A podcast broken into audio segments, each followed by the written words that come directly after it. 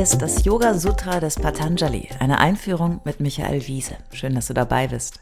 Dieser Podcast ist ein Angebot von Yogaya in Leverkusen. Komm mal gucken, yogaya.de. Teil 89. Und wie geht's jetzt weiter? Yoga ist eine Diät für den Geist. Es ist ganz einfach zunächst, denn alles beginnt damit, dass du beginnst. Kein anderer, kein Guru, keine Päpstin, kein Arzt und keine Yogalehrerin werden dir ein Rezept für die Erleuchtung ausstellen, mit dem du in die Apotheke zur Erleuchtung gehen kannst. Du musst selbst Verantwortung übernehmen. Du beginnst damit, dich auf eine Matte zu setzen oder zu legen, die Augen zu schließen, deine Atmung zu finden und dich auf die Reise nach innen zu machen. Vielleicht hast du Schmerzen, vielleicht bist du nervös oder unruhig, vielleicht auch genervt und ungeduldig.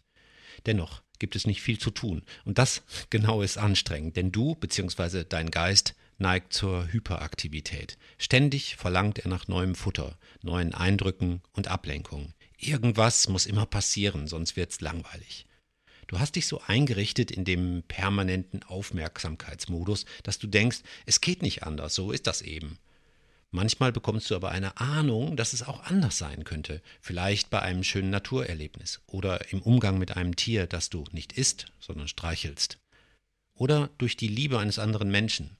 Oder auch durch ein Trauma, das dich aus der Bahn wirft und dich zwingt, mal langsamer zu machen. Vielleicht spürst du die Sehnsucht, dass weniger mal mehr wäre, aber es gelingt dir nicht so richtig, diese interessanten Momente festzuhalten. Sie entschwinden wieder und hinterlassen mehr Fragen als Antworten.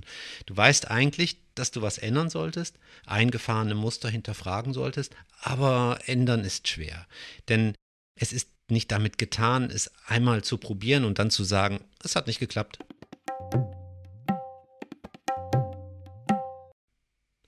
Yoga ist einer von vielen bewährten und gut erprobten Wegen, die dir helfen können, ruhiger zu werden. Yoga holt dich da ab, wo du bist. Yoga kennt keine Moral und keine Schuldgefühle und keine Gebote. Yoga macht dir ein einfaches Angebot. Komm auf die Matte und fang mit dem an, was du vorfindest. Das Versprechen ist, es wird dir schnell besser gehen.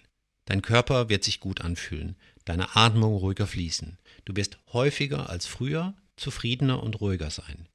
Du wirst auch besser schlafen und ganz von alleine und natürlich anfangen, dich besser zu ernähren, ohne schlechtes Gewissen oder Moralapostelei.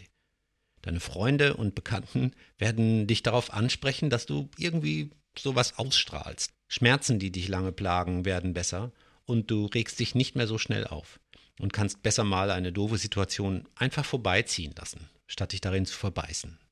Das Einzige, was du tun musst, ist, dranbleiben und nicht gleich aufgeben. Denn Hindernisse gibt es viele und Yoga kennt diese vielfältigen Hindernisse. Denn Yoga ist an der Realität erprobt und macht dir keine Vorwürfe. Das ist toll. Viele Wege führen nach Rom und noch mehr zur Ruhe und inneren Gelassenheit. Du wirst die geeigneten Tools finden, die dir dabei helfen und Yoga schlägt dir auch viele vor, die du locker ausprobieren kannst. Keiner wird dir übel nehmen, wenn du dies oder das ausprobierst und es wieder fallen lässt. Für die meisten hat sich bewährt, mit sanfter Körper- und Atemarbeit zu beginnen. Bewegungen, Dehnungen, Mobilisation, etwas Kräftigung, die dich auf die Entspannung vorbereiten. Es ist wichtig zu verstehen, um zu entspannen, musst du womöglich auch vorher was anspannen, aber ohne Stress. Dranbleiben und loslassen, das ist das magische Wechselspiel, das du im Yoga besser kennenlernst. Du brauchst dich nicht so zu sorgen, dass du vielleicht für Yoga zu steif, zu jung, zu alt, zu dünn, zu dick oder zu doof bist. Das sind alles nur Wertungen, die nichts mit dir zu tun haben. Du bist du und du übst dein Yoga nicht das Yoga eines anderen Menschen. Du wirst neue Freiheiten kennenlernen. Und es dauert nicht sehr lange, versprochen, bis du merkst, dass Yoga eigentlich nicht nur auf der Matte funktioniert, sondern dir ein besseres Leben im Alltag ermöglicht.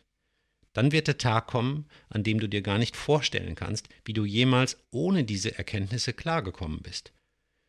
Aber du wirst dich nicht ärgern, sondern milde darüber lächeln oder auch dich ganz laut kaputt lachen. Am besten im Kreise deiner Liebsten. Wann fängst du an? Dieser Podcast ist auch Yoga. Eine Übung im Nachdenken und auch eine Übung im Dranbleiben. 89 Folgen sind vorbei. Ich bin sehr glücklich darüber, dass ich dran geblieben bin und mit dir mein persönliches Verständnis des Yoga Sutra teilen konnte. Möge Patanjali auch dir ein treuer Begleiter sein. Ich danke meiner Frau Claudia fürs aktive kritische Vorhören und Mitdenken. Ich danke der Yoga-Tradition für das Geschenk des freien Lebens.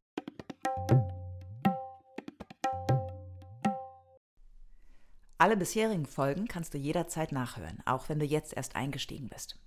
Hast du Fragen oder ein Feedback zu der Philosophie-Reihe, dann schreib uns gern oder kommentiere auf unserer Website. Dort findest du auch weitere Buchtipps und Empfehlungen.